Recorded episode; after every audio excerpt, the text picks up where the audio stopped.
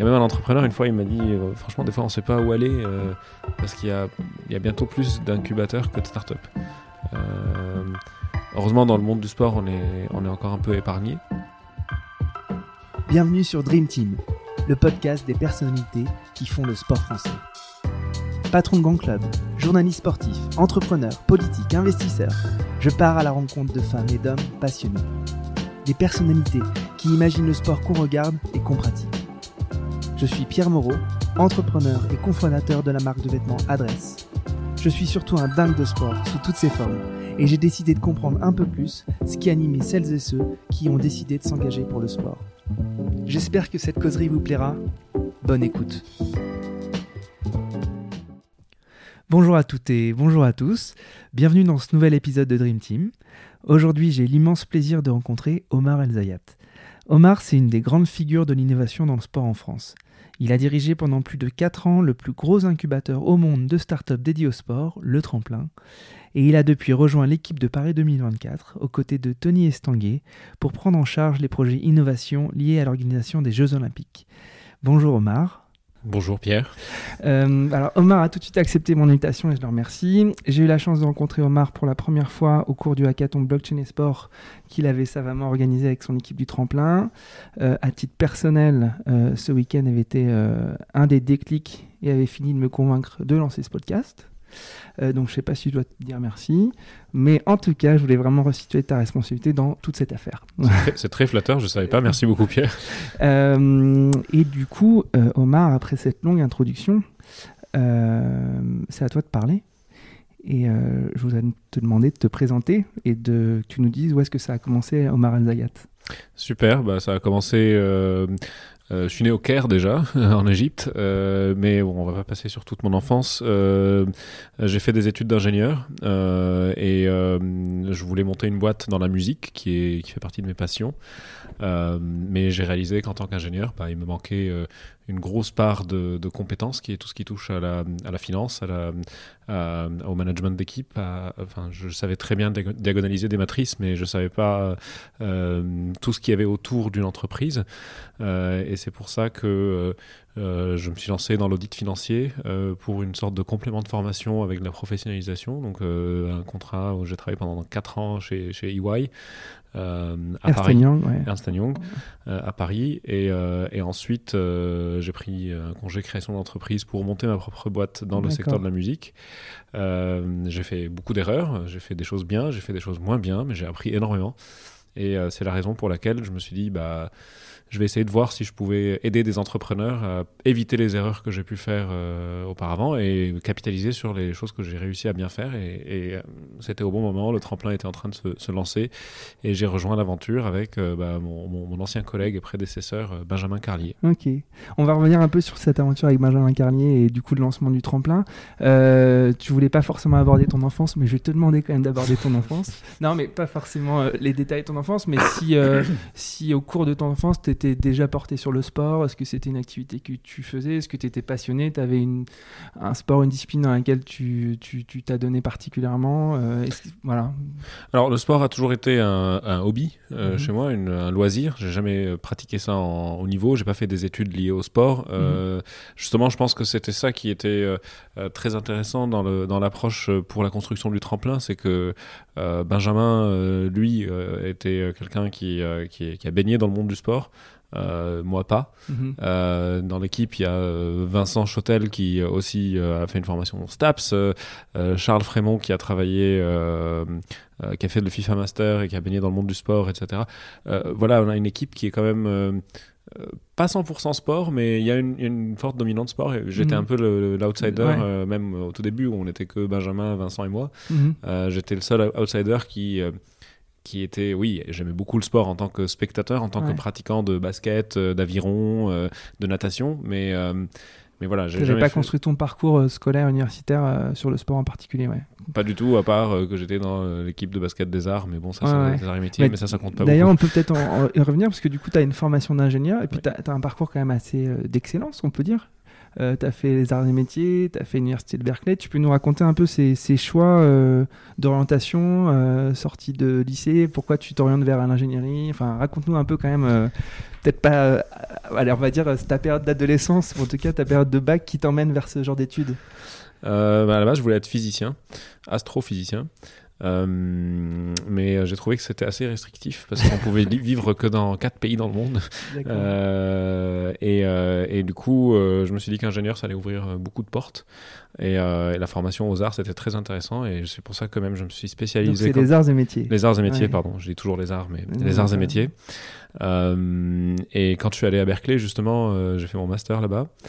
Euh, donc deux ans de, de, Master of Science. Et l'idée, euh, c'est je me suis spécialisé bien sûr en mécanique, mais euh, surtout en construction navale, parce que je voulais travailler dans les, les, voiliers et les, et les, et les yachts. Euh, c'était ça que je voulais faire en fait. Et euh, d'où vient cette passion pour les voiliers les yachts? Au Caire, euh, t'étais euh, en, optimiste? À, part quoi, les, à part les sur les Nils, sur le Nil, oui. non, j'ai trouvé que j'ai fait un stage à un moment donné dans, dans, dans la construction de voiliers et, et j'ai trouvé que c'était vraiment intéressant parce qu'on touchait à tous les secteurs de, de l'ingénierie, que ce soit euh, la structure maritime, la structure des matériaux, les, même les, les, les bateaux à moteur. Il fallait euh, concevoir euh, les, différentes pièces, quelle propulsion, etc. Mmh. ça touchait vraiment tous les métiers d'ingénierie. Mais pas de bol, il y avait la crise économique qui commençait, donc les voiliers et les yachts, c'était, ah. ils essayaient de préserver les, emplois plutôt que de que d'en que d'en recruter. Donc c'est un mal pour un bien. Je recrute, je, je regrette pas du tout mon, mon, le fait de ne pas avoir travaillé dans ce secteur j'ai pu un peu, mais, euh, mais voilà, le, passage par, euh, par l'audit financier et, euh, et l'entrepreneuriat et puis le tremplin, c'est c'est génial. Enfin, je, je, me lève tous les matins, je suis vraiment content de, de, ce que je fais. Et, et même auparavant, chaque expérience, c'est ça qui définissait un peu le, le, le, mon rôle, c'est que j'aimais ce que je faisais. Mhm. Et euh, du coup, quand tu, quand tu fais ton choix d'orientation, je reviens toujours sur euh, les premiers choix qu'on fait euh, quand on se lance, même un petit peu avant la vie professionnelle, parce que donc les arts et métiers, c'est une des grandes écoles d'ingénieurs françaises. Berkeley, c'est une des grandes universités mondiales.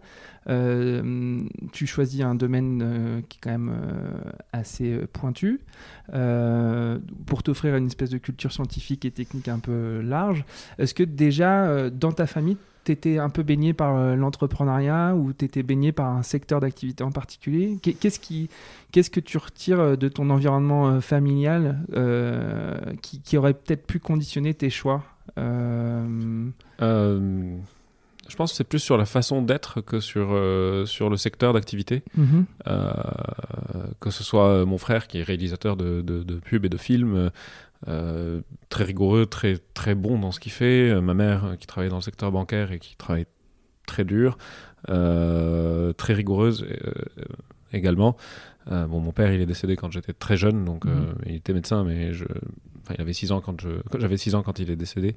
mais voilà, j'ai toujours grandi dans ce, dans ce challenge de vouloir enfin, dans, une, dans un environnement aussi bien les hommes et les femmes dans ma famille euh, il y avait, y avait du niveau. il y avait, du niveau et, et, euh, et il fallait. Euh, il n'y avait, avait, pas une pression de se dire il fallait être ingénieur ou médecin ou avocat ou machin parce que mhm. c'était on, pouvait faire ce qu'on voulait mais le plus important c'était de, de, le faire bien et de pas être exigeant avec soi-même d'être très exigeant ouais. et du coup de, de, ces années de formation est-ce que tu trouves qu'il te reste des trucs aujourd'hui que, que, que, tu utilises est-ce que tu as l'impression d'avoir développer de ces années de formation un, état d'esprit, un mindset que, qui est encore opérant aujourd'hui ou euh? Ah bah pour faire tourner le tremplin, tu peux demander à l'équipe. J'utilise souvent les principes euh, d'électronique, de, de, de, magnétisme, de, de, Je fais un parallèle tout le temps avec les sciences physiques et les sciences d'ingénieur ah et je pense qu'il commence à être un peu expert en asservissement euh, et en, en, en, électronique des systèmes. Euh, pour moi, c'est voilà, quand on, quand on regarde les, entreprises, quand on regarde les attentes des partenaires, etc. Euh, euh, pour moi, j'essaie toujours de, de, de, regarder ça comme un problème, comme un problème à résoudre dans, dans, en, mécanique, par exemple, ou, en électronique. Et, et j'essaye de voir, euh, comme si c'était une boîte noire, il faut voir les entrées et les sorties, comment on Mhm. peut arriver à faire ce genre de très choses. systémique dans ton approche des problèmes. Ouais. Ça se voit pas, mais oui. ça se voit pas du tout. Euh, j'ai même une question un, un peu, mais du coup, je vais la retirer tout de suite. Parce que j'ai même mis dans ton style très cool en apparence, qui, donc c'était pour une question euh, qui suivait, mais je vais pas réutiliser ton, ton style très cool en apparence, parce que vis- visiblement, il y a un ingénieur euh, redoutable qui se cache derrière tout ça. Et un auditeur financier, c'est Eh encore oui, moins drôle. purée. Et du coup, euh, de, donc tu, tu, tu, tu vas en, en San- à San Francisco, enfin à Berkeley, Oui. euh, et tu rentres en France après avoir commencé un peu à travailler là-bas, si je ne m'abuse. Alors, je travaillais là-bas, j'enseignais là-bas. Pour ouais. euh, pas payer mes études parce que ça coûte vraiment très cher. Sûr, Donc ouais. j'étais étudiant, des fois chercheur et des fois assistant prof pour enseigner au undergraduate. Mhm. parce que voilà, les frais de scolarité sont beaucoup trop importants et j'avais Ouais. pas les moyens de pouvoir me me Ok. payer ça. Et, et tu, tu rentres en France parce que tu trouves pas de travail là-bas, ou parce que c'est Ernst qui t'appelle, ou parce que. Enfin, c'était quoi le choix à l'époque de revenir en France? Retrouver euh, ma copine qui est ma femme aujourd'hui. Ah bah, t'as bien fait. oui, très bien fait. Euh, euh, c'est une remarque complètement idiote que je viens de faire, c'est pas grave. Et- c'est- un meilleur choix que beaucoup de choses. hein. Ouais, Enfin, bien la vie personnelle, c'est très important. Évidemment. Et est-ce qu'à cette époque, tu fais un choix, tu fais une rencontre ou, déterminante ou ça reste quelque chose, une, enfin, une époque euh, de formation et basta Il n'y a pas eu un, un déclic dans. euh, Absolument. dans- Oui, c'était- Il y a eu un gros déclic là-bas. Et c'était quoi le gros Euh, déclic C'était, euh, il y avait un programme que j'ai suivi là-bas avec la, la School of Business qui s'appelle HAS. Mhm. Euh, c'était un programme entre cette, cette école de l'MBA et les, études, les élèves ingénieurs. Mhm. Euh, justement, c'est là où j'ai compris qu'un ingénieur ne sait pas tout faire. Parce que Mhm. les ingénieurs ont tendance, ont tendance à croire qu'on qu'on est des, des, le monde. qu'on est des surhommes, qu'on Ouais. sait faire tout, euh, et que tout est très simple parce qu'on est ingénieur, alors que c'est pas vrai du tout. Mhm. J'avais des lacunes très fortes en, en, justement en finance, en, en, euh, en marketing, en, en- et je j'en ai toujours. Enfin, en finance, ça va. Après, avoir- après être passé par, par EY, je pense Mhm. que c'est une très bonne école, donc euh, ça va. Mais, euh, mais c'est clair que c'est là où j'ai compris que voilà la perception qu'on a nous ingénieurs du, du monde de la finance, du marketing, où on pense que c'est juste des gens en costume cravate et qui voilà tout est tout- le réel est dans le technique. Euh, Mhm. bah, c'est là que j'ai compris que en fait j'avais beaucoup à apprendre et c'est ça le déclic qui m'a dit que si je voulais entreprendre un jour, euh, c'est pas parce que je, sais euh, je sais résoudre des équations différentielles non linéaires que je vais pouvoir faire euh, Ouais, ce que je veux. quoi. Et du coup, tu avais déjà le sentiment que tu voulais entreprendre à cette époque? C'était un truc qui te titillait? Et tu Ouais. sais depuis quand ça te titille? Euh, ça me titille depuis. euh, bah, ça m'a beaucoup influencé le fait d'être à, d'être à Berkeley et euh, dans la baie de San Francisco. C'est clair que Ouais, Ça, parce que ça- tout- le- tous les rêves des ingénieurs du monde, c'est d'aller dans la baie de San Francisco et d'y rester. Toi, tu as préféré en partir bon, pour des raisons personnelles. Euh, mais du coup, tu avais été picousé euh, à l'entrepreneuriat là-bas ou tu avais déjà ce, ce petit virus? Bah, les ingés de, de- des arts, euh, il y a l'esprit d'entrepreneuriat, surtout de, de- dans tout ce qui touche le- la partie. euh, euh, les, les- les- les grosses PME euh, françaises, sont, il y a beaucoup d'entre- d'entrepreneurs ingénieurs des arts et métiers. Euh, donc c'est quelque chose qui est très important dans le parcours de formation des, des élèves ingénieurs euh, des arts. Euh, et coupler ça avec euh, San Francisco et tout ce qu'on peut, tout ce qu'on pouvait avoir à l'époque où, voilà, euh, il y avait des boîtes qui étaient, euh, qui sont maintenant des, des, des, des- des- des géants euh, qui étaient encore euh, des startups de, l'époque. Ouais, ok. Et donc, retour en France Oui. et audit. Voilà. Donc, euh, donc, tu passes du, du- de la coolitude de, de San Francisco et l'entrepreneuriat à l'audit financier. Non, mais je caricature évidemment. Euh, pourquoi tu fais ce choix? Alors, je tiens à dire qu'on on, on parle de Ernst Young pour, pour, euh, pour ceux qui connaissent pas forcément. Ça fait partie des Big Four ou des Big Five, c'est ça? Big Four, oui, absolument. Euh, Tu peux expliquer ce que c'est un Big Four? Alors, en fait, il y a quatre grosses entreprises en audit et conseil. Euh, Il y a PwC, EY, euh, donc Ernst Young, Ah. euh, Deloitte et KPMG. C'est les quatre plus grosses, plus gros cabinets euh, qui se partagent, euh, voilà, les boîtes du CAC 40, euh, les, les différentes entreprises du SBF 120, Mhm. etc. Enfin, c'est- des grosses entreprises, des vraies institutions. Ouais. Euh, Donc, toujours l'exigence dans le parcours. encore une fois, ça, Ouais. c'est- vrai. Ouais. Euh, c'est une très bonne formation. le métier d'audit, c'est la certification des comptes des différentes entreprises. Il y a des normes pour vérifier que selon la taille de l'entreprise, du nombre de salariés, du chiffre d'affaires, etc., ils doivent avoir leurs comptes certifiés.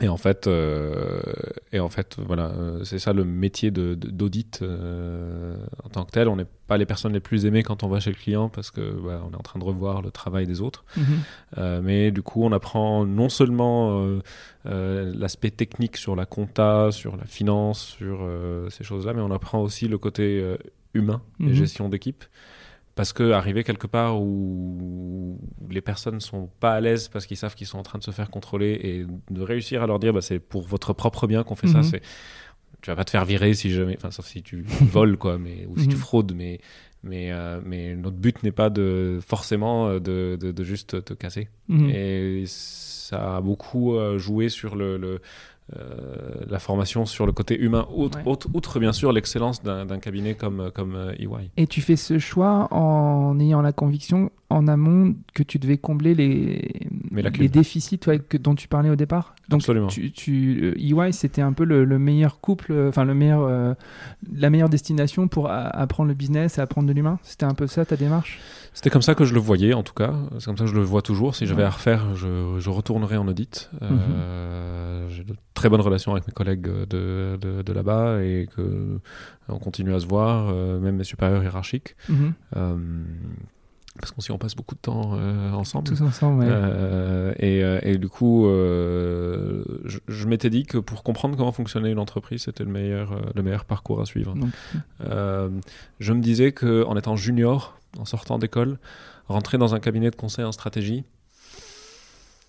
J'allais être un expert en PowerPoint, mhm. euh, à faire les slides pour les managers, mais j'allais pas vraiment réfléchir sur euh, qu'est-ce que je peux venir conseiller alors que je viens de sortir d'études, même si c'est des écoles prestigieuses, tout ce qu'on veut, je reste étudiant. Euh, surtout que, donc, là, à cette époque, on est en quelle année? À peu près 2010 c'est vrai que dans, la plupart des grandes écoles françaises, euh, le conseil ou l'audit, enfin le conseil en strat ou l'audit sont un peu les voies réelles qui sont largement conseillées aux étudiants plutôt bons. Euh, la plupart du temps, euh, enfin aujourd'hui, il y a peut-être un, mouvement qui dit non mais n'allez pas dans ces boîtes de conseil, faites plutôt créer votre boîte. Enfin, il y a, peut-être un shift qui est en train de se passer. mais toi, tu es quand même convaincu du fait que ça reste une excellente formation euh, pour, pour, pour, toutes les raisons que tu as évoquées euh, juste avant. Bien sûr, parce qu'on voit de tout. On ne voit mm. pas que des grosses entreprises où, euh, voilà, qui font des chiffres d'affaires énormes. Des fois, on est amené à, déjà auditer des filiales, à mm. auditer des, des, entreprises plus petites, à auditer des, des, des associations, des fondations donc du lucratif et du à but non lucratif. Mhm. Et, du coup, ça, nous permet de toucher à tout. Je, pense que c'est une mine d'or en matière de formation, en matière de rigueur, en matière de rigueur, pardon, mhm. et sur euh, comment suivre un process. C'est-à-dire, on veut aller d'un point A à un point B, il y a une méthode. Mhm. Parce que croire qu'on est en train de faire de l'innovation et du coup, euh, la vie est belle et c'est, excusez, excuse-moi le terme, mais c'est le bordel parce que c'est ça qui est cool, on est en skate, machin. C'est pas vrai. Enfin, euh, s'il n'y a pas de méthode, on, ira nulle part en fait. Et du coup, même question que pour tes études, euh, et du coup, je pense que tu as un peu commencé à répondre. Là, tu t'es structuré euh, encore plus que tu ne l'étais euh, côté technique, et, ça, c'est des choses que tu investis encore tous les jours.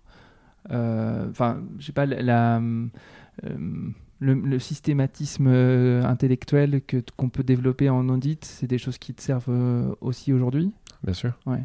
Bien sûr. Bien sûr, parce que il y a une méthode, il y a une, euh, il y a, il y a une, euh, une façon d'essayer de résoudre un, certain problème. Il y a mhm. bien sûr, on est en train de, oui. on est en train de monter, on, a monté quand même un incubateur de, je dirais pas de rien parce que mhm. quand même on, on, a, on, a, une chance inouïe, c'est qu'on est soutenu par Paris Co. Enfin, le tremplin euh, n'existe pas, c'est une filiale de Paris Co. Mhm. mais quand même, le tremplin était, on était pas grand monde. Il y avait Benjamin qui avait passé six mois euh, euh, à, lancer le, à lancer la machine. Mhm. Euh, on était encore, on avait 17 startups, quelques partenaires qui commençaient à nous rejoindre. donc déjà, le travail qui a été fait par Benjamin était déjà colossal, parce qu'il est vraiment parti, lui, de quasiment rien. Je le vois la semaine prochaine. Bah, tu as tout à fait raison. tu le salueras de ma part. mais, mais, mais voilà, et puis là, il fallait consolider ce qu'a fait Benjamin et essayer d'aller euh, avec lui bah, euh, à, construire tout ça. Et puis bon, il est parti au milieu et bah, il fallait continuer à, augmenter en niveau parce que euh, les exigences des entreprises augmentent, les attentes, enfin des entreprises, je parlais des startups, et, les, mhm. et les attentes des partenaires augmentent aussi notre, notre, enfin, sur notre vision, sur notre expertise, sur notre mhm. savoir-faire. Et, et, si on laisse ça à la cool, euh, on va jamais s'en sortir. On va revenir très en détail sur le tremplin. Euh, je voudrais juste qu'on aborde euh, ton aventure chromatique. Ouais. donc tu fais 4 ans d'Ernst Young, mhm. tu es un auditeur redoutable. Qu'est-ce qui te... Qu'est-ce qui te... Enfin, chromatique, ça arrive à quel moment dans ta tête et comment ça se passe? Qu'est-ce que c'était Alors chromatique, ça existait dans ma tête depuis, depuis Berkeley, en fait, donc depuis mes études. D'ailleurs, euh, j'avais présenté ça en projet de justement dans le programme qui se faisait de AS, euh, qui s'appelle le MOT, le Management of Technology. Et euh, c'est là, c'était la première fois de ma vie que je devais pitcher. Donc c'était là, on parle de 2008-2009, mhm. et on avait une slide et 30 secondes. Et l'image de que j'avais, enfin la slide que j'avais n'était pas compatible parce que j'avais fait ça sur Mac et ils avaient un PC et mhm. bref donc j'ai perdu 20 secondes et j'ai essayé de dire à la prof de. de... Et elle m'a dit non, t'as que, as que 30 secondes, là le temps est en train de s'écouler, t'as perdu 20 secondes, j'étais complètement perdu. Et euh, grosse baffe, c'est une baffe euh, monumentale devant toute la promo, etc. Pas maîtriser la technique pour un ingénieur, c'est. Ouais, mais l'informatique n'est encore pas une science exacte. c'est en cours, mais c'est pas encore complètement exact. D'accord. Euh, non, mais, mais grosse première claque. Euh, parce que j'ai pas réussi. J'étais très frustré, mais l'idée, j'y croyais énormément. Et, et, euh, je me suis dit, bah voilà, euh, personnellement, je pense que si jamais je, n'entreprends pas et que j'essaie pas de faire cette, cette société-là, bah, je le regretterai toute ma vie et, au moins je, dois essayer. Et après, bah, pendant que j'étais chez, chez, Ernst, euh, bien sûr, l'idée mûrissait, mais j'avais pas vraiment le temps de, de travailler en parallèle, mhm. euh, parce que c'est, ça prend du temps. Euh, et du coup, pendant les périodes un peu creuses, genre en août, etc., j'avais un peu le temps d'y réfléchir. Euh, etc. Et puis je suis arrivé à un point où je m'étais dit, bon, bah, je, vais faire ce que. Et c'est ça qui est vraiment bien en France, un congé création d'entreprise, mhm. euh, où je pars de chez Ernst. Ernst me garde mon poste, enfin, tout employeur d'ailleurs, mhm. me garde mon poste pendant deux ans. Euh, et c'était bien de se fixer un cap mhm. temps. Parce que si on se fixe pas de cap temps, on, peut, on devient tellement passionné qu'on se dit on va jamais arrêter. Ok. Et explique-nous ce que c'était Chromatic alors. Alors c'était une plateforme euh, qui permettait de, à des musiciens de, un peu comme SoundCloud, sauf que la, différence c'est que si par exemple tu postais un morceau de basse, euh, je pouvais rajouter par dessus, si tu me l'autorises, euh, un morceau de saxophone, de percu, de, etc. Ça permettait à des musiciens de se rencontrer, de mesurer l'appréciabilité d'un titre pas seulement sur le nombre de likes ou le nombre de lectures, mais plus sur le nombre de, de, fois qu'on que ça utilise. Et en fait, la vision derrière, c'était d'aider les gens à retrouver d'autres musiciens et euh, de, sortir, de, de, réussir à sortir de terre les talents un peu cachés et diversifier d'abord les, les, les, le répertoire des différents bars de proximité euh, et euh, pourquoi pas après les, les maisons de disques. D'accord. Et comment c'était venu cette idée? Ah, je jouais beaucoup à la musique. Euh, des percus. Des percus, absolument. Euh, et, euh, et j'avais une grosse frustration. La première, c'était c'était impossible de trouver un bassiste. C'est toujours, mhm. enfin, toujours difficile de trouver un bassiste. et aussi, je me disais, c'était une façon de, de répondre à, un pain point ou une, un obstacle mhm. que, que j'ai pu identifier et que, qui est partagé par beaucoup Mais de, oui, tous les musiciens que je rencontre ont le même problème. Pourquoi il n'y a toujours rien qui existe? Personne n'a réussi à faire ce truc. Parce que euh, c'est assez compliqué à mettre en place, parce que la qualité de son, quand on enregistre par-dessus, c'est pas génial. Et puis d'un point de vue euh, pratique, on va pas aller dans un studio à chaque fois qu'on veut jouer par-dessus la musique d'un autre euh, mm. ou d'une autre. non, il y a énormément d'obstacles aujourd'hui qui, qui existent, mais mais j'espère qu'un jour ça ça, va, ça va avoir lieu parce que je pense qu'il y a un vrai besoin. Et du coup, comment ça se tu, tu fais ça tout seul? Alors au début, j'avais un associé parce que je Mhm. savais qu'il fallait pas que je monte euh, ça tout seul. Ah bon, pourquoi Euh, tu savais qu'il fallait pas monter ça tout seul? Parce que on- Qui t'a dit ça? Qui m'a dit Enfin, non, c'est, c'est- je, me suis beaucoup renseigné parce que Ouais. je, me- je- enfin, voilà, je m'étais dit que j'allais pas aller en, en freestyle euh, Mhm. pour monter, euh, pour monter une, une- une entreprise. Euh, donc j'ai, essayé de suivre des formations, euh, chercher un peu des infos à droite à gauche euh, sur internet, euh, dans les différentes conférences comme chez par exemple The Family. Mhm. je, voilà, je suivais pas mal d'infos pour voir c'est quoi les erreurs à éviter. Mhm. Et à l'époque, ça, ça commençait déjà, il y avait, il y avait pas mal de matière. Mhm. Pas autant qu'aujourd'hui, mais il y avait déjà pas mal de matière euh, pour savoir comment, euh, comment on pouvait. euh, Enfin, quels sont les secrets de l'entrepreneuriat. Euh, Donc un associé, ouais. Un associé. Euh, sauf que ça s'est voilà, ça s'est pas très bien passé euh, avec, euh, avec, euh, avec lui. Euh, c'était le c'était le développeur de, de l'équipe. Moi, je suis Mhm. pas informaticien en Mhm. fait, Euh, et donc euh, je me suis dit j'allais m'associer avec un, un informaticien et on peut se compléter en matière de, de compétences. Euh, après le problème, je suis tombé dans la galère que rencontrent beaucoup de personnes qui ont une idée mais pas pas la tech en internalisé. Parce que c'était un associé donc il était internalisé, mais mais là je me suis retrouvé un peu seul. Mhm. Euh, j'ai fait appel à des prestataires, à des, des gens, enfin plusieurs, plusieurs personnes. Quoi. J'ai, j'ai changé 12 fois de développeur en, un an et 7 mois. Pas mal quand même. Mhm. Euh, et, euh, mais bon, entre-temps, j'ai appris à coder.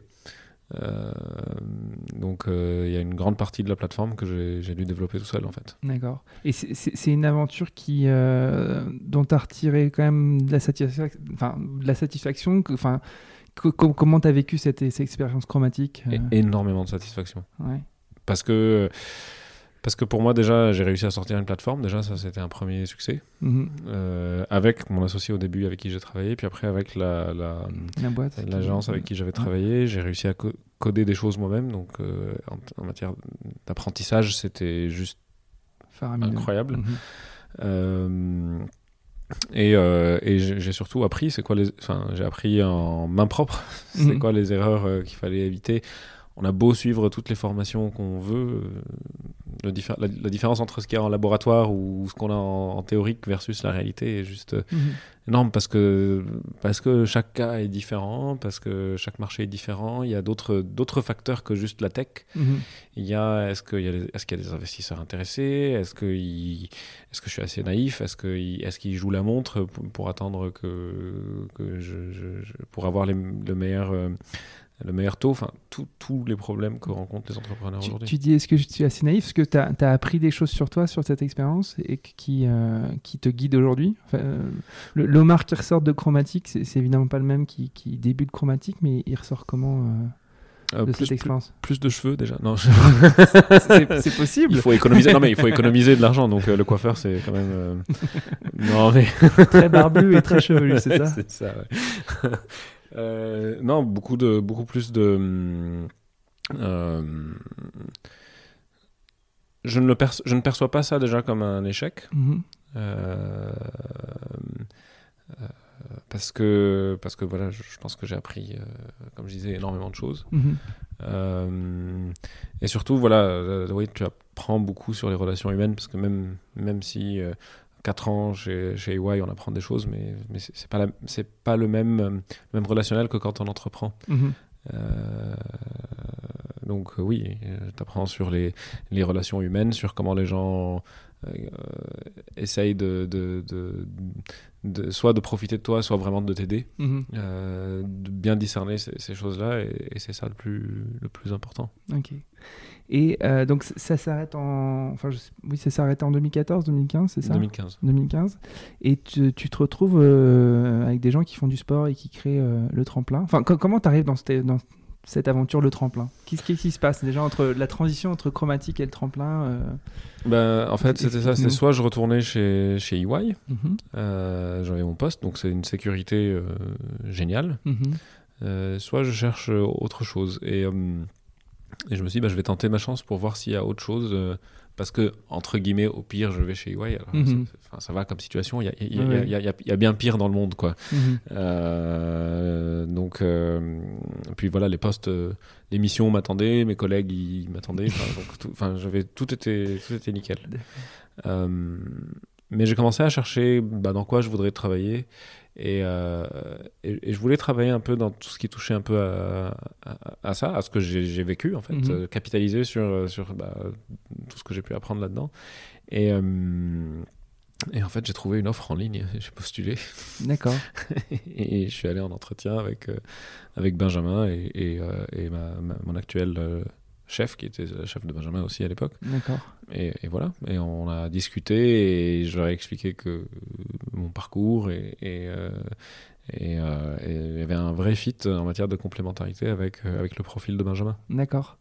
Euh, et tu, tu peux du coup en profiter pour nous expliquer ce que c'est le tremplin et à quoi ça sert? Alors, qu'est-ce que c'est le tremplin et à quoi ça sert? Qu'est-ce que c'est le tremplin? Déjà C'est euh, alors à la base c'est une plateforme d'innovation qui est dédiée au sport. On fait partie d'une association loi 1901 qui s'appelle euh, Paris Co. Donc c'est de droit privé, Mhm. mais on est à but non lucratif. Euh, Paris Co euh, touche à beaucoup de sujets, pas seulement l'incubation de start-up. Euh, Il y a ce qu'on appelle le club Open Innovation, il y a l'Urban Lab qui permet de faire des expérimentations euh, euh, pour des entreprises de grande taille ou de petite taille euh, dans le mobilier urbain parisien et dans la métropole. Euh, donc euh, c'est une agence de développement et d'innovation de, de, du- de la métropole en Mhm. fait. Et qui vit sur des fonds privés et publics. Absolument. Et, et la part, elle est plus du côté privé que public. D'accord. Mais c'est une initiative publique au départ. Oui. Euh. Alors Paris Co, euh, Paris Co, peut- oui, oui, mais en fait, et, et d'ailleurs le tremplin, l'idée, ne serait-ce que le tremplin lui-même, euh, l'idée est née euh, dans les salons de l'hôtel de ville. Mhm. Enfin, dans les salons, dans le, je sais pas où exactement, mais quelque part dans l'hôtel de ville. À la cantine. Sûrement, c'est toujours là que ça se décide de toute façon. Euh, non, non, mais, mais, euh, mais oui, bien sûr. Et la, la ville de Paris a missionné Paris Co pour, pour, faire, pour faire ça. Je fais juste une petite parenthèse. D'après toi, pourquoi les pouvoirs publics souhaitent euh, à missionner par SNCO pour développer une structure comme le tremplin À qui profite ce crime? Bah, en fait, je pense que les pouvoirs publics se disent que euh, voilà, on a des, des, euh, des, des formations excellentes euh, en France. Euh, on forme des, ingénieurs, des économistes, des littéraires, des, athlètes, des, tout ce genre de- de- de- toutes ces formations, tous ces centres de référence français. Il faut, faut, Mhm. faut- faut l'admettre. Enfin, Mhm. euh, en allant à, Berkeley, qui est euh, la plus, une des plus réputées au monde, euh, il y a des sujets sur lesquels je, je me sentais plus, mieux formé euh, en venant des arts, qui, si on regarde de façon purement en, au classement mondial, bah, Berkeley est mieux classé que les arts. Mais on a une excellence et un savoir-faire en France qu'on ne peut pas nous enlever.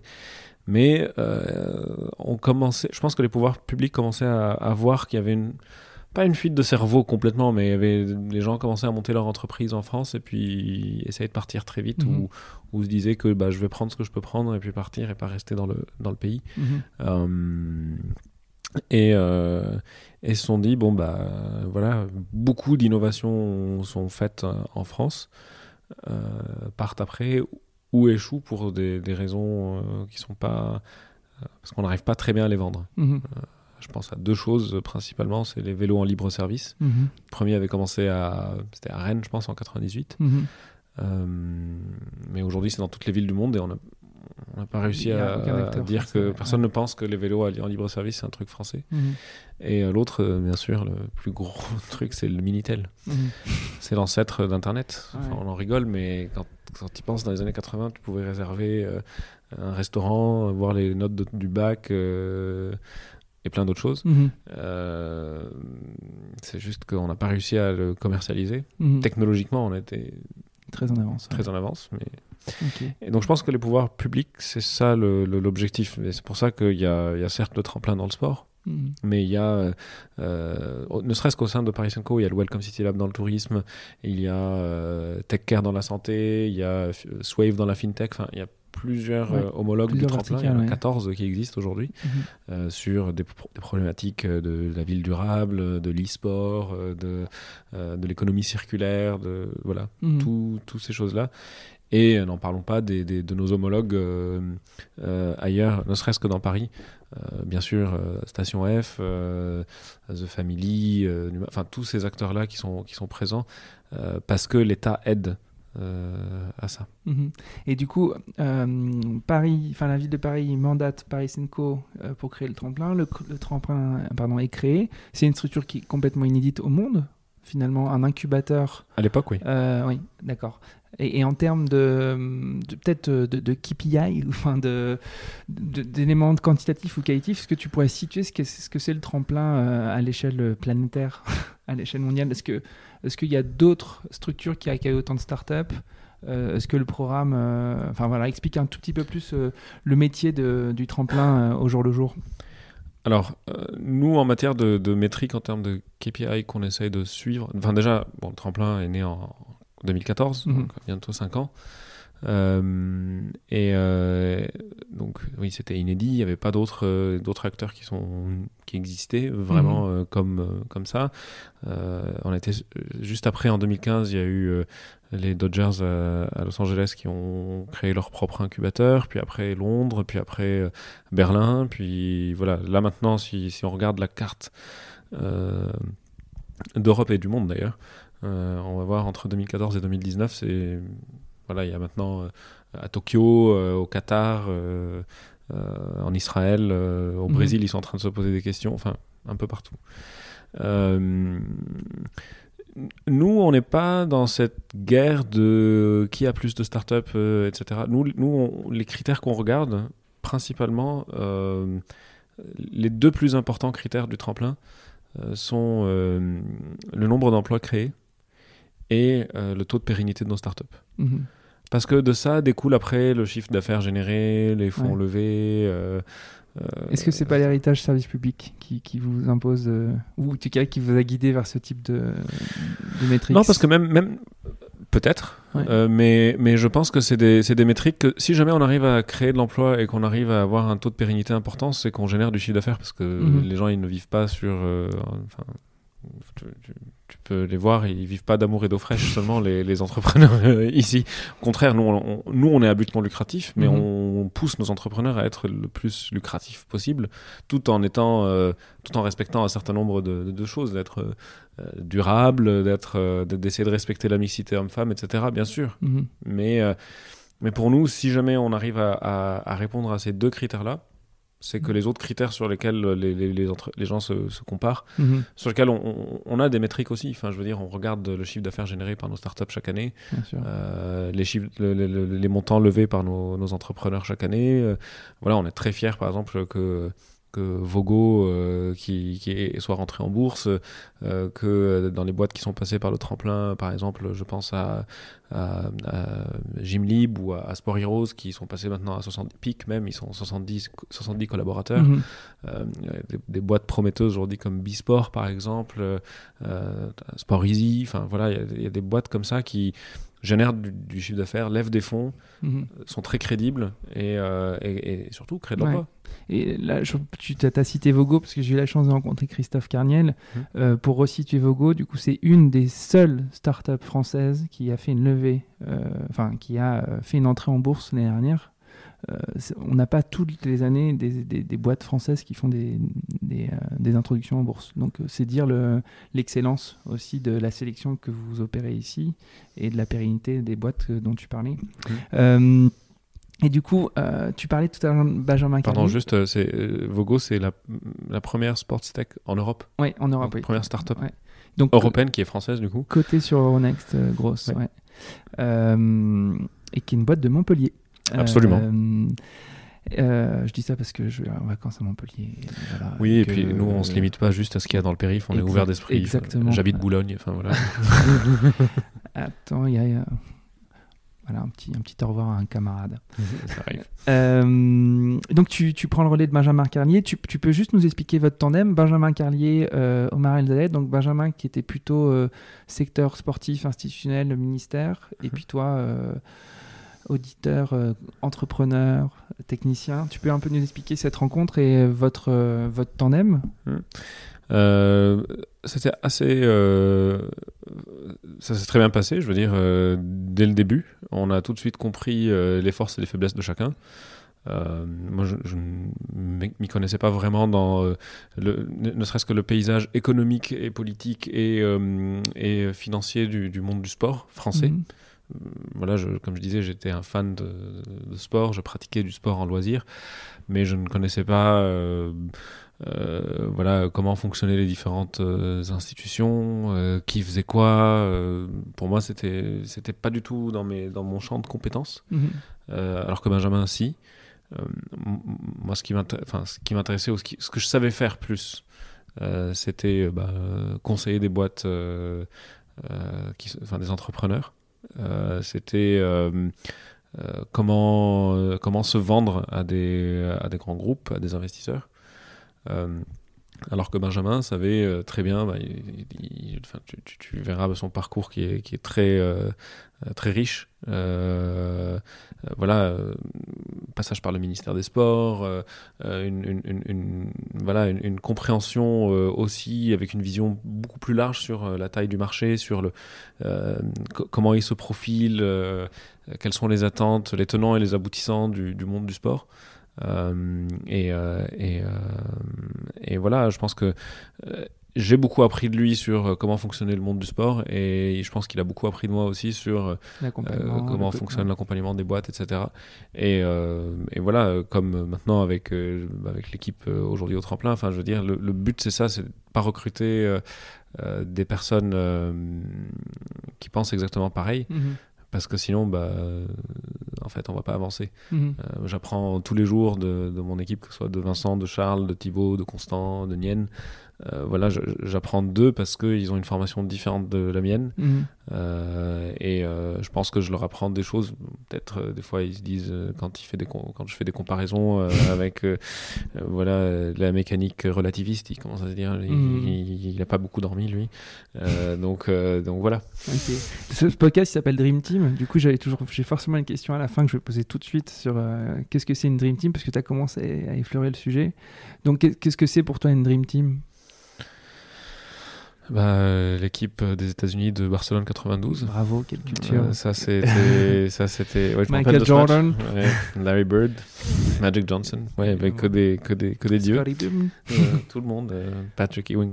tous tes posters de, de, de ta chambre. De, tous les posters de ma chambre, absolument. Euh, non, mais une Dream Team, c'est déjà. une complémentarité en matière de savoir-faire. Euh, qui est des, des, des, un peu fous et des très terre à terre. Euh, parce que si on est que des terre à terre, ben on teste pas grand chose, et si on est trop des fous, on, tient pas la baraque en fait. Mhm. Euh, les diplômes, c'est pas ça qu'il faut regarder du tout. c'est important pour se dire ouais, j'arrive plus ou moins à mettre quelqu'un dans une boîte, mais en fait. Mhm. Euh, parmi les entrepreneurs du tremplin les plus, les plus avancés, c'est ceux qui, euh, enfin, qui ont bien avancé. Pas le plus avancé, je ne connais pas le parcours d'exactement tout le monde, mais il y en a beaucoup qui n'ont pas, euh, qui ont pas fini leurs études, par mhm. exemple, et qui sont, enfin, de qui j'ai beaucoup, beaucoup, beaucoup, beaucoup appris. Alors que normalement, dans, à l'extérieur de, de, du stade Jean Bouin, on pense tout de suite je sais pas combien d'années après avoir fini son école, mhm. qu'est-ce que tu as fait comme étude? C'est une des premières questions qu'on se pose. C'est le mal euh, français peut-être. C'est le mal, c'est le bien et le mal, parce que mhm. c'est clair que c'est une formation qui est très bonne, mais il faut, c'est pas seulement ça qui définit notre, notre, notre capacité. Euh, c'est un indicateur, mais ce n'est pas le seul. Euh, donc, ouais, pour moi, c'est ça, c'est c'est dans ça qu'il faut, qu'il faut regarder les différents membres de l'équipe. Puis des gens sympas, sinon c'est pas drôle. Et euh, pour revenir à ton poste du coup euh, au tremplin, donc tu es le directeur. Euh, c'est quoi ta feuille de route c'est enfin est-ce que est-ce que en 2024 tu dois avoir enfin c'est quoi tes, tes, tes, tes, objectifs ta feuille de route comment on performe dans ton poste? On performe bah, déjà sur le surtout sur le taux de pérennité des boîtes. Mm-hmm. Euh, c'est dont tu parlais encore. Mmh. Surtout celui de la pérennité. Euh, bien sûr, d'un point de vue création d'emplois, si la boîte n'est pas pérenne, bah, il n'y aura pas d'emploi de créer. Mmh. Euh, ça, c'est un gros challenge pour nous, c'est de, le maintenir. Aujourd'hui, on, après, 4 ans, après 3 ans au tremplin, euh, une entreprise, après être entré au tremplin 3 ans plus tard, on a un taux de 80% quand même de survie. Mhm. Alors qu'il faut savoir qu'au bout de 3 ans, c'est 90 mhm. à 95% des boîtes qui meurent. Mhm. Euh, donc ça, c'est vraiment une partie importante de notre feuille de route. Euh, c'est de pas finir comme le Minitel par rapport aux autres, à nos homologues étrangers. L'objectif n'est pas d'ouvrir de, des tremplins ailleurs. Je ne veux pas ouvrir le tremplin Barcelone. Il y a déjà deux incubateurs à Barcelone. Je ne veux pas ouvrir le tremplin à Berlin. Il y a, il y a Lead qui existe à Berlin il y a London Sports. Enfin, le but n'est pas d'essayer d'ouvrir des tremplins partout, mais d'être le d'être un référent et d'être mhm. le référent français euh, et aider les autres initiatives qui existent en France. Euh, je pense à Outdoor Sports Valley, je pense à, à Adoc. Euh, Adoc Sport, pardon, mhm. merci. J'avais un autre nom avant, c'était LR7, maintenant c'est Adoc Sport, pardon. En plus, on y va bientôt pour le Sport Top Summit. Mhm. de les aider aussi, eux, à. Enfin, qu'on s'entraide pour que bah, on continue à, aider des boîtes euh, euh, voilà, de chez eux pour, euh, pour venir à Paris et pour que des boîtes parisiennes de chez nous puissent aller là-bas. Mhm. Et donc, Vous structurez l'écosystème français depuis Paris, mais finalement sur tout le territoire. C'est aussi ça que tu, tu, tu cherches à faire. Bah, j'essaye de, j'essaye pas d'être de, un donneur de leçons ni à Dogsport ni à Outdoor Valley. Enfin, je veux mhm. dire, on, a des, des, startups incubées en commun. Euh, mhm. Vogo, euh, Vogo, elle, est passée par les deux programmes. Enfin, ils sont mhm. passés par les deux programmes. Euh, et heureusement. Enfin, je veux dire, pour nous, c'est ça le, le, la force, c'est qu'à l'international, on arrive à avoir d'être assez bien armé et assez coordonné en France entre nous mhm. pour que euh, on, reste euh, référent et on reste fort. Moi, c'est ça pour moi le truc, c'est de pas, de pas être complètement euh, déconnecté de, de, de, de, la réalité à l'international. Mhm. Pas d'essayer de conquérir le marché international, mais pas d'être déconnecté du monde international. C'est pour ça qu'on recrute des entreprises étrangères, des startups étrangères pour venir au tremplin. Ok. Et, et je, Enfin, le sport, c'est comme la musique, finalement, ce sont des, activités euh, qui veulent être professionnelles, mais aussi loisirs, mais c'est surtout des activités qui, qui fédèrent des gens passionnés. Euh, toi, tu as vécu bon, euh, le conseil, tu as vécu ton activité entrepreneuriale avec Chromatique dans la musique, tu es dans le sport. Est-ce qu'il y a quelque chose qui te bluffe parmi les gens que tu accompagnes ou parmi les gens, enfin, parmi les gens que tu, tu côtoies dans l'écosystème sportif? Est-ce qu'il y a quelque chose qui te, qui te surprend, qui caractériserait un peu ce milieu?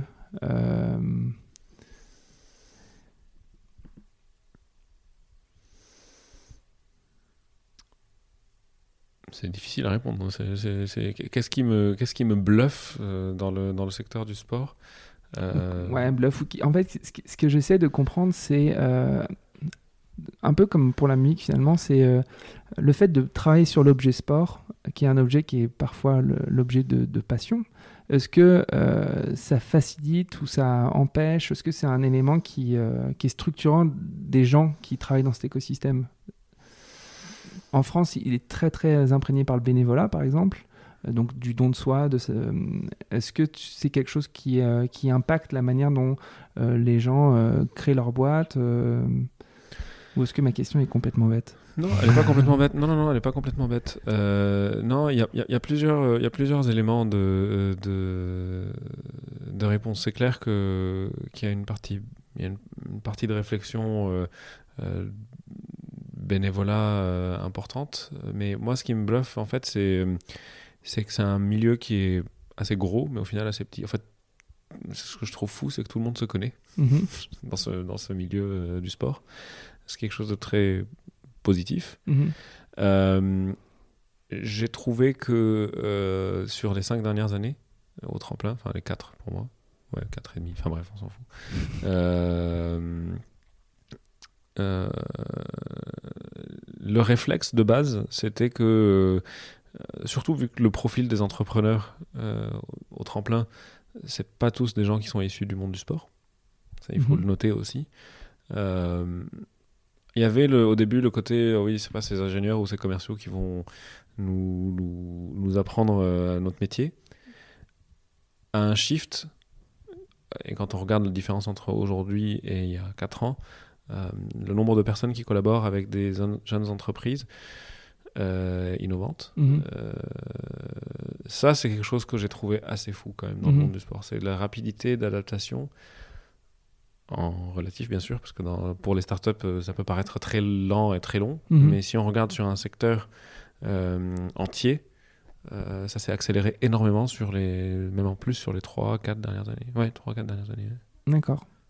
Bon, j'essaierai de mieux bosser cette question la prochaine fois. C'est peut-être un peu difficile à, à saisir. Mais il euh, y, a un truc qui m'interpelle. Enfin, peut-être que c'est. Euh, euh, on arrive bientôt à la fin, Omar, je te rassure. je suis rassuré.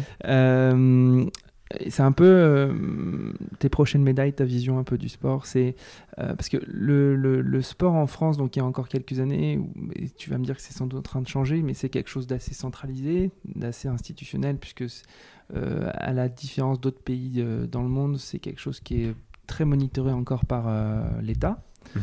Euh, là, il y a des initiatives comme euh, celle de Paris Co, donc via le tremplin. Est-ce que tu sens une espèce d'inertie dans, dans, le monde du sport fédéral ou dans le monde du sport en général par rapport au souffle que, que, le tremplin, par exemple, essaie de, de distiller dans le secteur ou, tu, tu, ressens vraiment un accompagnement de toutes ces structures qui sont un petit peu ancestrales, a priori, en tout cas en apparence?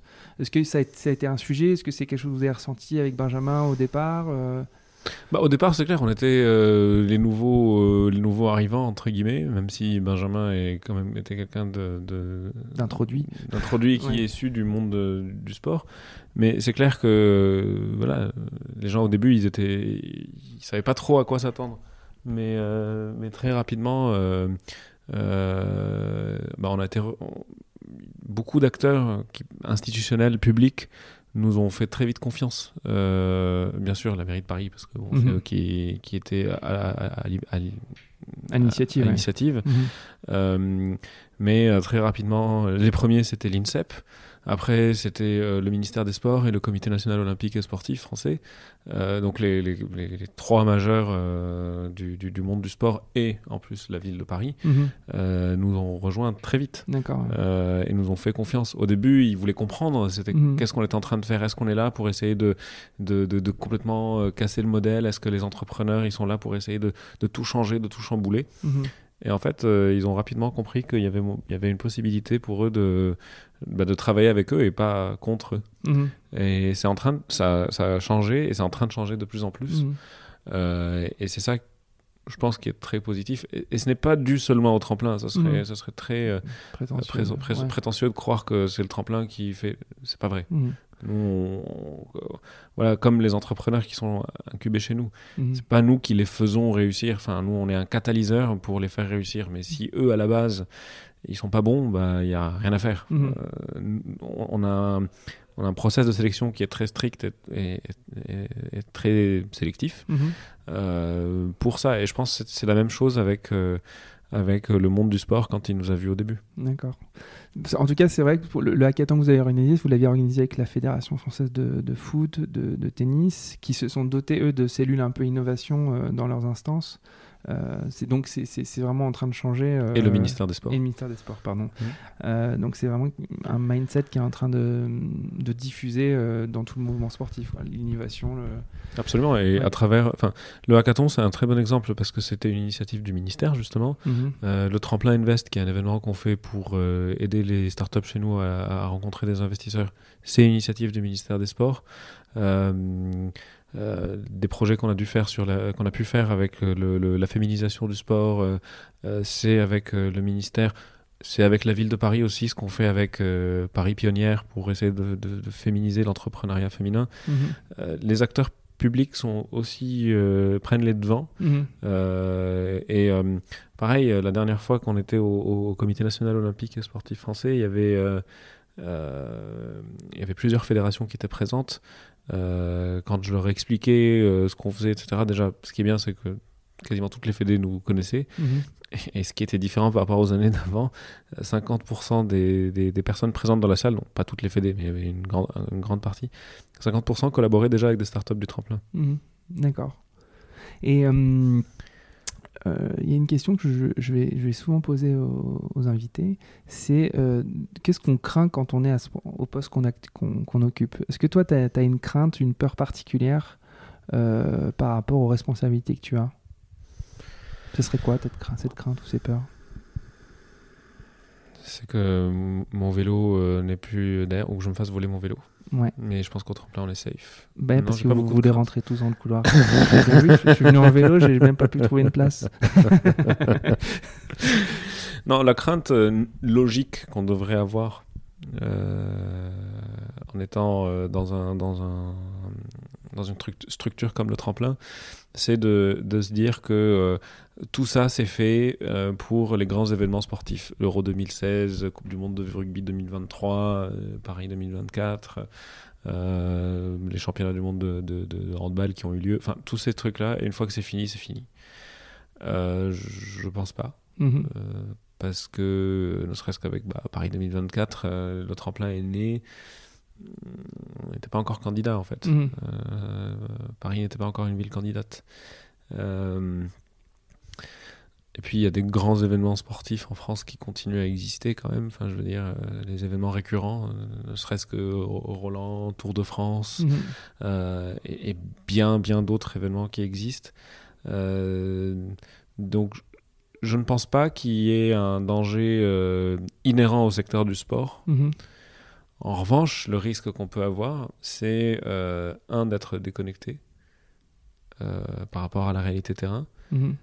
Deux, euh, c'est euh, c'est euh, déconnecté par parce que je reviens sur le premier déconnecté par rapport à la réalité terrain c'est à dire ça veut dire quoi en fait c'est-à-dire croire que vu que le tremplin a quand même passé un certain nombre d'étapes et que on, est devenu un peu une, une, référence aujourd'hui en matière d'innovation dans le secteur du sport. Donc restons quand même dans notre dans notre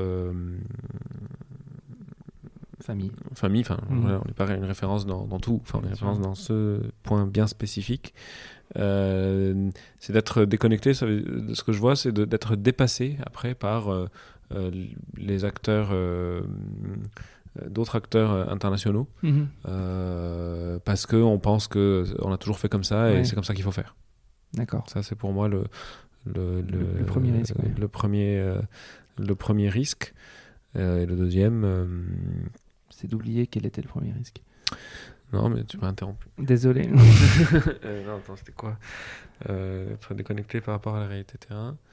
Euh, oui, le, deuxième, deuxième, la deuxième chose qui, fait peur, qui peut faire peur, c'est avec tout Enfin, avec tout, les, toutes les initiatives qui existent aujourd'hui autour de l'entrepreneuriat de façon générale, que les entrepreneurs en aient marre euh, de, euh, bah, des structures d'accompagnement. D'accord. Parce que euh, on, l'a vu, on, le voit, c'est quand ils nous disent, quand on leur dit les services qu'on apporte, c'est l'accompagnement des boîtes, mhm. ils disent oui, ok, tu nous files des desks, mais en réalité, tu, nous, tu ne fais rien en fait.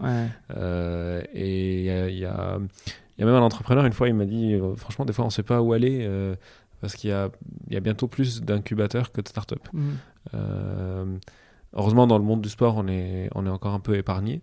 Mais on ne sait pas. Peut-être qu'il y en mm. aura trop et que la qualité sera dégradée et qu'il fallait, il faudrait euh, réussir à rester. Euh, euh, enfin, que les gens sachent que ce qu'on présente comme service est, un, pas un service médiocre. D'accord. Merci pour cette réponse. Je t'en prie pour, beaucoup d'entrepreneurs, et puis en fait pour toute la France, pareil 2024, c'est un peu euh, une échéance ultime, un graal absolu. Est-ce que pour toi, au tremplin, euh, c'est une date, euh, une période qui est particulièrement clé, ou sur laquelle vous, vous fondez des, une roadmap, ou en fait c'est pas spécialement important? Alors, c'est un graal, c'est un sacre du sport, tout ça, il n'y a rien à dire, c'est un des plus gros événements du monde, euh, si ce n'est pas le plus gros événement sportif euh, du monde. Euh, c'est génial, ça nous donne un coup de projecteur depuis, depuis que c'est créé. Enfin, Paris est sur la carte, ça, plus toutes les initiatives, toutes les boîtes qui sont, qui, qui, qui, qui sont en train de sortir de terre et, des belles réussites françaises mhm. mettent Paris et donc par ricochet, bah, nous aussi on en profite de, cette, de ce spotlight. Mhm. Aujourd'hui, à date, on n'a pas encore de, de, de, sollicitation de la part d'entreprises, grands groupes mhm. ou, ou de start-up en lien avec les, les, Jeux Olympiques et Paralympiques de Paris 2024. Parce que aujourd'hui, bah, on ne collabore pas avec eux. Enfin, on n'est pas, on n'est pas partenaire des, enfin, le COJO n'est pas partenaire du tremplin. Euh, donc, euh, on n'est pas une porte d'entrée pour euh, les jeux et c'est très clair. Mhm. mais bien sûr, pour nous, c'est un événement qui est très très important. Mais mais ce n'est pas le seul, parce qu'il y a mm. beaucoup de sujets qui après convergent sur des sujets sur lesquels travaille le COJO, mais aussi sur lesquels travaille euh, le, le, qui avait travaillé sur lequel, euh, sur lequel avait travaillé pardon, euh, la Coupe du Monde féminine. C'était cette année, pardon. En juin. J'ai eu un enfant entre temps. Donc oui, non, mais t'es tout excusé. mais voilà, tous ces grands événements sur lesquels il, réfléchit sur bah, tout ce qui touche à bah, mettre les gens au sport, donc l'héritage mhm. justement du, euh, du, du, de ces manifestations euh, bah, énormes. Mhm. Euh, donc je ne pense pas que, enfin on ne le fait pas en tout cas, de, de de, miser tout sur, euh, sur la partie euh, jeux, olympiques et les grands événements de façon générale. D'accord. Euh, c'est pour ça que voilà, on, est ouvert, enfin on travaille sur plusieurs segments. Bien sûr, il y a les grands, les grands événements, l'expérience des fans. Mais il y a le fait de mettre des gens comme toi et moi au, sport, le sport en entreprise, le sport comme moyen de prévention de, maladies, le, le, haut niveau bien sûr. Enfin, on touche à beaucoup de secteurs. Et, d'ailleurs, sur, tous les secteurs que vous touchez avec le tremplin, il n'y a pas une pondération sur, euh, par exemple, est-ce que, est -ce que favoriser la pratique de tous, c'est pas quelque chose qui est surpondéré par rapport à l'expérience fan dans votre sélection parce que vous seriez issu, encore une fois, de pouvoir public et qu'il y a quand même une mission d'intérêt général qui se cache quand même un peu derrière tout ça euh, c'est pas votre job euh, forcément de se dire on va favoriser toutes les, toutes les boîtes qui favorisent la pratique sportive Alors, de toute façon, les, votes pendant les jurys de sélection, mhm. euh, chaque partenaire a, un, droit de vote. Mhm. Euh, aujourd'hui, nous avons 14 partenaires, 10 privés, 4 publics. Mhm. Euh, et, et, en fait, ce qu'on regarde, les critères de sélection qu'on regarde, c'est les intérêts des différents partenaires. Donc on essaie de voir celles qui convergent avec le plus de boîtes. Et on se dit pas juste on, les, on va prendre les entreprises parce que ça fait joli, mhm. parce que euh, parce que c'est sympa. Mhm. Nous on, regarde. Euh, bien sûr, il faut que ce soit dans le sport. Mhm. Euh, il faut que ce soit innovant, innovation techno, innovation d'usage, viabilité économique et complémentarité de l'équipe. C'est ça les quatre critères qu'on regarde. Euh, et bien sûr, ça doit être dans la lignée stratégique des groupes ou d'intérêt général pour les pouvoirs publics. Bien sûr. Euh, on a vraiment à la toute fin. Donc ça fait 4 ans, 4 ans et demi, bientôt 5 ans que tu es, euh, enfin, qui était euh, au tremplin. Euh, est-ce que tu dois encore rester très longtemps, longtemps? Est-ce que tu as un peu une vie rêvée d'après? Ou pour l'instant, tu te poses pas trop la question parce que tu es, papa pour la deuxième fois, que tu n'as pas le temps d'y réfléchir, tu es trop fatigué Alors, je suis papa pour la deuxième fois, mais je suis pas trop fatigué, pas encore. non, mais on sait pas. Franchement, c'est très difficile de, de, répondre à cette question parce que voilà, euh, c'est vraiment euh, super ce qu'on ce qu'on fait ici. Et comme je disais, j'ai une, une, super équipe. Mhm. C'est vraiment génial. Euh, et puis le fait de voir les entrepreneurs réussir, et certains, on sait qu'on a beaucoup contribué à leur réussite. Ça, suffit pour qu'on ait envie de venir au, boulot. quoi. Mhm c'est vrai, ça peut paraître cliché tout ce que je dis, mais c'est très vrai. En fait, derrière cette question, parce que je, en fait, je suis en train de te, préparer ta suite. Non, je plaisante. en fait, en fait, je veux te recruter. Non, pas du tout. Euh, je veux te chasser de, du tremplin. c'est parce en fait, donc il y, a vraiment un écosystème qui s'est créé sur euh, l'incubation. Euh, il y a encore assez peu de fonds qui sont spécialisés sur le sport. En fait, je, te parle de ça parce que je, je, me demande si euh, tout l'écosystème qui est en train d'être créé pour euh, développer des pépites, des startups, euh, risque pas euh, de s'échouer à défaut d'avoir le tissu d'investissement adéquat. parce que en France, quand on a des boîtes qui commencent à marcher, il n'y a plus de middle cap en investissement. Il y a beaucoup de boîtes qui bénéficient des subventions à la création d'entreprises et c'est très bien. Il y a plein de, il y a PIA par initiative amorçage, il y a plein de choses. Et puis finalement, quand elles se développent, elles sont souvent, euh, ou parfois en tout cas, rachetées ou elles partent. C'est un peu ce que tu disais pour le, le brainwash ou le, les, les le brain drain, le brain drain, pardon. Euh, et, euh, quand je fais un petit peu, quand je me suis lancé un peu dans ce podcast, je me suis posé la question de savoir si il y avait aussi un tissu de financement qui allait se créer pour les grosses boîtes qui allaient marcher. Vogo a choisi de faire euh, une, euh, introduction en bourse. Euh, Sport Heroes a trouvé un partenaire de, de renom en matière de, avec la famille Decathlon. Est-ce qu'il ne manque pas à, tout cet écosystème la branche finance, financement? Et, est-ce que ce n'est pas du coup un risque qui peut peser sur, sur la pérennité justement des boîtes si elles ne trouvent pas forcément bah, lever des fonds, déjà, c'est pas, pas une fin en soi, parce qu'on a des entreprises qui, voilà, sans, sans lever trop de fonds, à part les Love Money, les BA, mhm. euh, Business Angel, Business Angel pardon, euh, arrivent à, à, s'en sortir. À s'en sortir. Euh, ça ne devient pas des, des, des, licornes, mais, qui, mais quand même, ça reste des belles boîtes. En revanche, il y a des, des, fonds qui sont en train de, de, de se créer. Mhm. Euh, par exemple, un de trois investment managers qui ont créé le, fonds euh, euh, Linksport. Il y a les fonds corporate aussi. MyCoach ont levé des fonds principalement chez, dans le fonds de, de, la Maïf. Mhm. Donc il y a les fonds corporate. Alors il y a la partie business angel. Il y a après tout ce qui est fonds corporate et les fonds qui sont en train de se constituer euh, comme, euh, comme celui que j'ai cité, Link, ou euh, ou, ou, d'autres. Et puis bien sûr, donc ça c'est pour la partie middle, middle, cap. Et puis après, il y a les fonds beaucoup plus gros qui, qui eux peuvent, peuvent, peuvent répondre. Donc je pense que ça se structure. Il y a des entreprises qui, voilà, des, startups qui démontrent que que les fonds investis sont pas euh, perdus. Euh, et les gens se posent de plus en plus de questions euh, à, vouloir, à vouloir investir là-dedans. On le voit, nous, ne serait-ce qu'à notre échelle, sur les différents tremplins Invest, les montants qui sont investis par les gens mhm. qu'on a pu aider à rencontrer à travers cette initiative. et puis aussi, voilà, de novembre 2018 à à janvier, 2000, janvier 2020, je pense qu'il y a eu 40 millions d'euros qui ont été levés mmh. euh, par les startups du tremplin, enfin, sur 140 euh, millions d'euros levés depuis 2015. Mmh. c'est énorme. Tremplin Invest, juste pour euh, expliquer, c'est peut-être que tu peux Qu'est-ce que c'est le Tremplin Invest?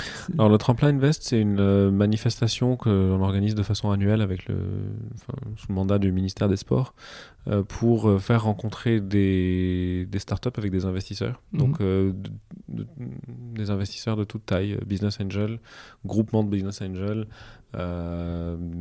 fonds corporate et venture capital, mhm. qui peuvent venir, enfin qu'on fait venir pour rencontrer généralement 15 startups que l'on sélectionne. Elles ne sont pas toutes du tremplin. Euh, on sélectionne des boîtes d'un peu partout. D'ailleurs, cette année, euh, euh, on en sélectionne, la moitié sont françaises et les autres vont venir de, l'étranger, de nos homologues dans les autres pays. Mhm. Et en France, on utilise bah, l'événement Sport Unlimited mhm. pour lancer en fait les phases de qualification. Euh, pour cet événement et euh, donc euh, on va sélectionner des, des, des, startups qui vont venir pitcher à, à, la finale entre guillemets qui va avoir lieu à la Global Sports Week en février et on va aller à fond remue aussi pour choisir des entreprises chez Adoc Sport. Et pour Sport Unlimited, on collabore avec Outdoor Sports Valley. Donc encore une fois, on revient sur le côté, on travaille avec l'écosystème français sans se dire on est les meilleurs ou on est les machins. Euh, les deux, trois dernières questions. Qu'est-ce que tu dirais au jeune Omar de 20 ans euh, au moment où il doit faire ses choix? Te rappelle-toi, tu avais peut-être plus de cheveux encore ou... euh... Franchement, euh, je, je, facile, j'aurais tout à refaire. Enfin, à 20 ans, à 20 ans, j'étais en, en train de faire ma 5 demi. J'aurais dû. Ce que je m'aurais dit, c'est ouais, peut-être travailler peut-être le théorème de Bolzano-Weierstrass. Ouais. Parce que sinon, euh, pour C'est avoir. c'est ce que un- ma femme me disait. Elle me dit je déconne sur ça. Non, franchement, euh, sur la partie formation euh, et sur le parcours professionnel, je pense que j'ai été très chanceux. Enfin, j'ai beaucoup travaillé, mais j'ai été très chanceux. J'étais Mhm. bien conseillé, j'étais bien entouré. Donc c'est peut-être ça ton conseil, c'est, d'être bien entouré d'aller, d'aller chercher l'information. proactif. Ouais, d'être Euh, proactif. c'est ce que j'ai- ce que j'ai fait. Peut-être que j'aurais pu faire mieux, mais mais euh, mais bon. Non, je pense que je m'en suis très bien sorti. Euh, autre question, qu'est-ce que tu conseillerais à une femme ou à un homme qui souhaite euh, s'investir euh, dans le sport, dans le monde du sport? Quelle lecture, quel réseau, quelle personne à rencontrer C'est une question un petit peu vaste, mais si tu devais commencer par... euh, Dans l'entrepreneuriat. oui, dire. dans l'entrepreneuriat. Euh, Plusieurs choses. La première, c'est il faut pas. euh, Enfin, si jamais, enfin, il faut savoir quel est le, le, le cœur du réacteur de, de, de son projet. Euh, si c'est un produit physique, euh, il faut avoir un- ne serait-ce qu'un concepteur industriel dans l'équipe avec qui on s'associe. Il faut pas croire qu'on sait tout faire tout seul. Euh, faut pas, euh, si c'est une appli, ne pas avoir d'informati- d'informaticien. Ou si c'est un site web, faut pas, ne pas avoir un informaticien. C'est important d'avoir un. Euh, faire une étude de marché. On, ça nous est déjà arrivé à plusieurs fois pendant les appels à candidature de voir des entreprises qui candidatent, qui pensent qu'elles ont zéro concurrent. Mhm. Alors qu'en fait, ils, a- ils ont des concurrents au tremplin. Mhm. Euh, bien faire une étude de marché. Pas faire une étude de marché par un cabinet d'experts qui qui machin, Mhm. mais ne serait-ce que si jamais une bonne on- idée du marché. ouais. Ouais, si, si- si on fait un truc, une plateforme de mise en relation entre coach et, et personnes qui veulent pratiquer du sport, euh, il y en a qui existent, il y en a des très bonnes, euh, même chez nous. Enfin, je veux Mhm. dire, il ne faut pas aller euh, chercher midi à 14h et, euh, et- et réinventer la roue. Ok. Dernière question. Vas-y. Qui t'aimerais bien entendre euh, dans ce podcast? Michael Jordan Non, je- Tu mets la barre tellement haute. Déjà, j'adorerais avoir Tony Parker. Je sais pas si tu serais satisfait. mais- non, mais sérieusement. Enfin, sérieusement, je pense que c'est très sérieux. Ce serait bon. ça serait, tel- ça serait Mais vraiment déjà, génial. même les équipes de, de Stade 2, de France Télé, de Canal n'arrivent pas à l'avoir quand ils passent en France. il y tu avait- m'étonnes.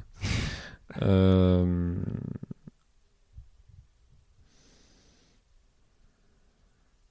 euh, bonne question. Attends, j'ai réfléchi beaucoup en fait. Euh, Il y a un grand nombre de personnes que j'aimerais bien euh, écouter à ce podcast.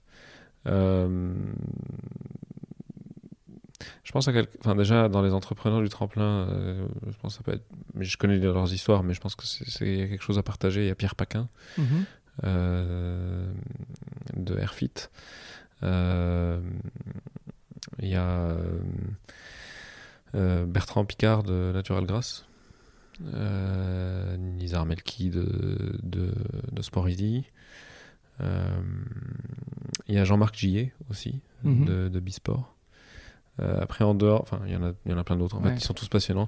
Mais en dehors du tremplin, euh, je pense à quelqu'un comme, euh, comme Bruno Marie-Rose. D'accord. Je sais pas si tu le connais, Il était au, au jury du, du hackathon. du hackathon. Absolument. Et pourquoi Bruno Marie Rose?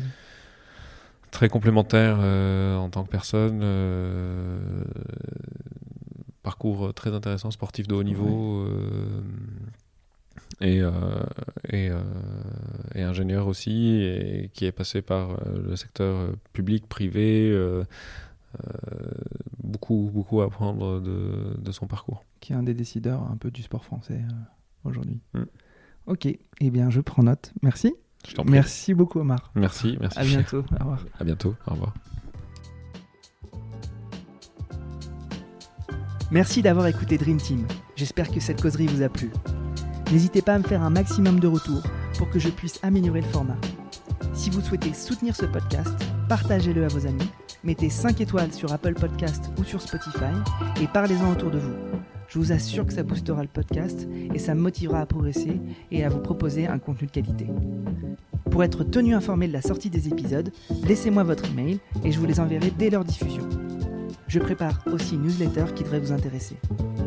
Enfin, vous pouvez me suivre sur LinkedIn, sur Instagram ou sur Twitter en cherchant Dream Team. Encore merci pour votre écoute. On se donne rendez-vous à la prochaine causerie.